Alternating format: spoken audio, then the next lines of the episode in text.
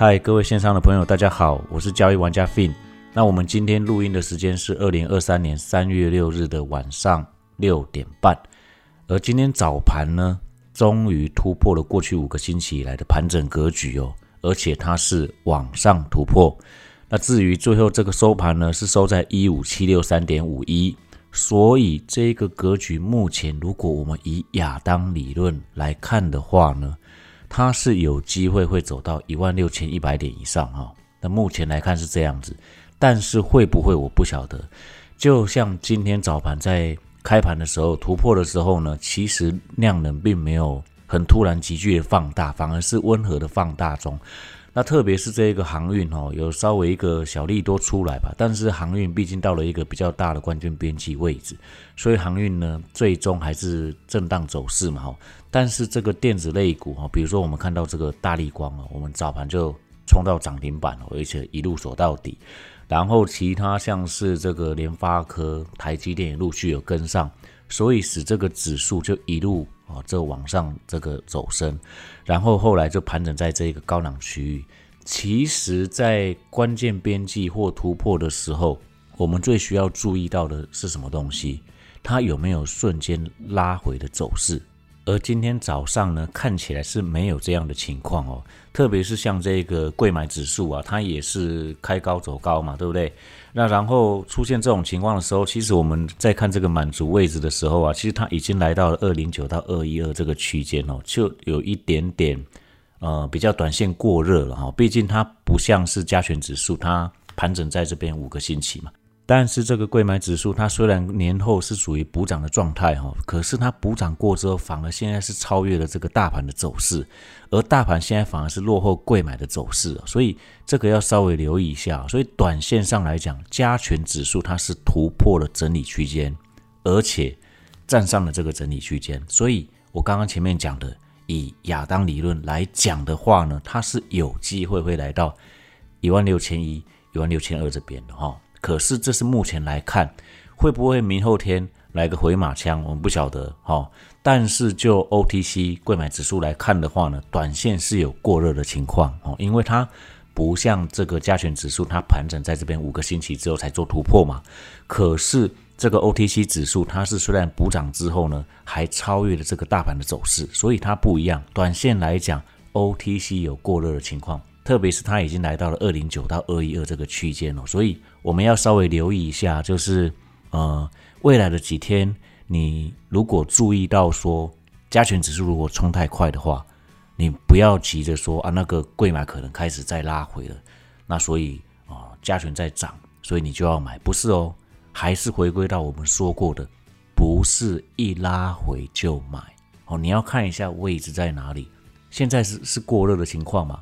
而它开始拉回的时候，通常不会是只有一天而已，好吗？所以你忍一下。而今天我们在早盘的时候，其实就看到了这个正价差的走势哦，跟我们上个星期去观察到三月份的合约里，既然出现逆价差五六十点的不合理现象，刚好是相反哦。今天是属于正价差的走势，而正价差我们其实可以把它解读成短线上的空军大概就是已经死光了哈。但是这个死光了之后呢？现在尴尬的问题来了，会回档吗？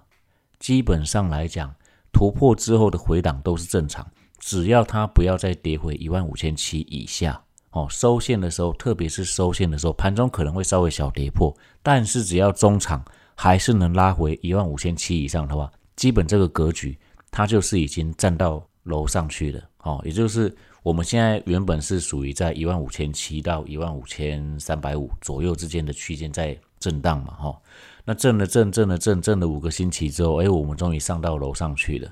那楼上去之后，它如果又回来的话，那就不太妙了。这真的就是歹戏拖棚，那要拖多久，我们也不晓得嘛。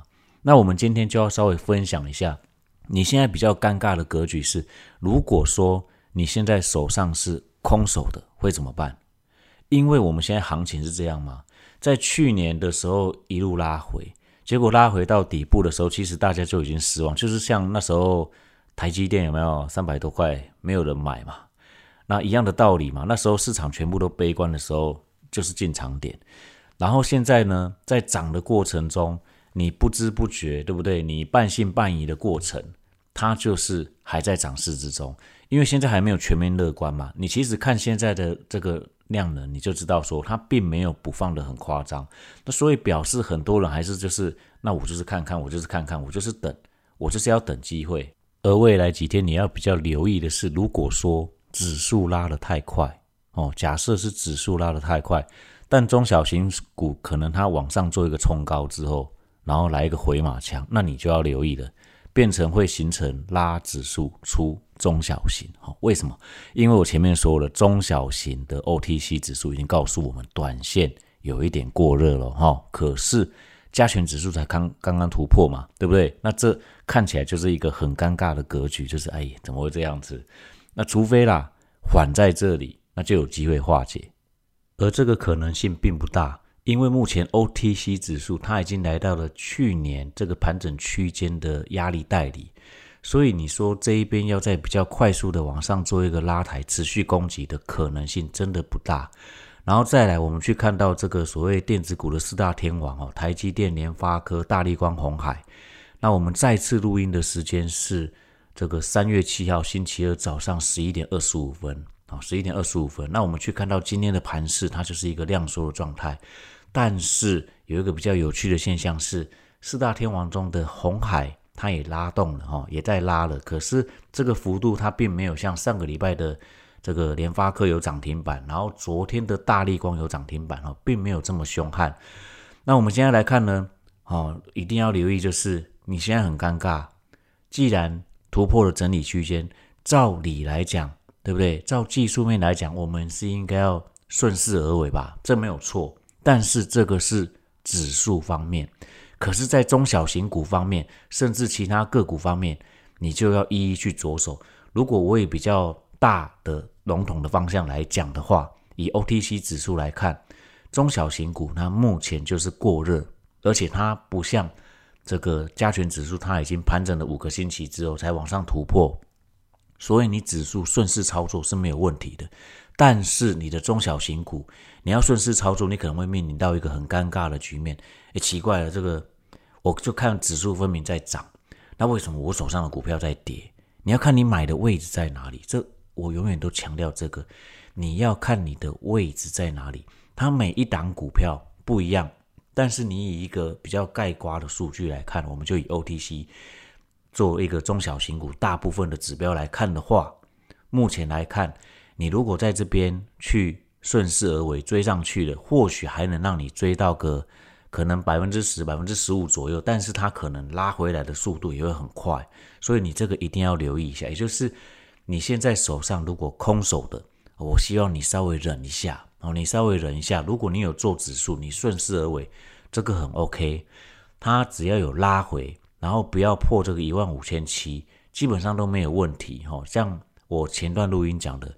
你永远都是以收线为主，盘中可能会稍微破，或许拉回的时候会稍微破，因为很多人就说啊，那个不是说什么跌破就走，所以如果是跌破就走，那会衍生出很多问题出来，因为你会事后看说，哎，那不是跌破，那个只是回撤。哦。很多东西，如果以技术面出发来看盘势的话，你永远只能等它事后收线的时候，你才能看得清楚。但是我们事前的规划反而是比事后来的重要，而事前的规划你比较着重在就是你要在何时才要参与这一场战役哦，特别是我们其实可以用计算的方式去找出相对满足的位置，以及我们用肉眼去看这个技术分析，哪里有大人的存在，哪里没有，哪里可能是他们的防守区，我们都先规划好。之后呢，交易你就是等待它来就好了。那怎么等待？你不是一直盯盘啊？这我说过了，你一直盯盘，第一个你伤眼睛，第二个你会看到好像都可以，就急着出手了，就会觉得我不想等了，所以这会犯了很多错。如果你一直盯盘，当然你说有什么样的好处？可以啊，可以马上及时的训练这个盘感没有错，但是你会忽略了你的交易计划。因为人就是这样子，你不要觉得说你很信任自己，我觉得我一定可以，我一定能帮手帮脚，我就是要一直看着，我要去盘感，我也要学，那我纪律也要学，可以。那除非你有一天是全职交易的时候，你再来做这种事情就好。但如果说你现在还只是个上班族的话，你千万不要在盘中哦三不五时就稍微定一下盘，三不五时就稍微定一下盘，看现在在哪里，你会变成是多头马车，变变到时候是你操作也操作不好，然后可能在工作上你也没办法得到专注，对不对？一致性，然后把你的工作做好，到时候你是人财两失啊，对吧？所以。事前的规划，你做好的时候，就像我说的，你去设手机的通知。那如果说你上班的时候，你可以开个电脑，那公司也或许允许的状态之下，你至少不要那么明显，对不对？把它放到这个荧幕上去看，你就把它缩小画面。那你把它设个通知，它只要有通知的时候，你再去定一下，因为有通知是代表什么意思？你设定的作战区间到了嘛？但是作战区间到的时候，我们要急着出手吗？不用，这是我讲的，不用。你再来看什么惯性，然后呢，那个时候有没有突然出现的急涨急跌？有的话，当然是更好。为什么？那个时候才能把人性给玩弄得很彻底，让人家失控，去做出错误的事情。而这时候是因为是你已经规划好的位置，你手上如果你是赢钱的单子，你要直接加码都可以啊。但是如果说你今天手上是空手的状态更好，你的心更安静，更安静嘛？那更安静的情况之下，位置来了，条件出现了，那你就出手，哦，你就出手。你这时候摸摸鼻子，人家说什么贪婪、恐惧，对不对？别人贪婪的时候我恐惧，别人恐惧的时候我贪婪，你这时候才是要彻底的展现它的时候啊，有没有？所以永远记得，不是一开始拉回你就买。你要先去计算出它的位置在哪里，然后位置来了，我们再来出手就好。这中间你不必做多余的动作去啊，我一定要盯盘或什么都不用。等它位置来了，你再来出手。你要学会何时不出手，比何时出手更重要。这就是我说过的，大部分的情况其实都不适合出手。反而是你计划好的位置，你就等它，你就专注只做某一种条件达成的时候，你再来出手就好。这样反而更容易训练你的纪律。好了，一样到了节目的尾声哦。你喜欢、你欣赏交易玩家 Fin 的，麻烦你订阅、按赞、分享、追踪起来。那我们下集节目再见，拜拜。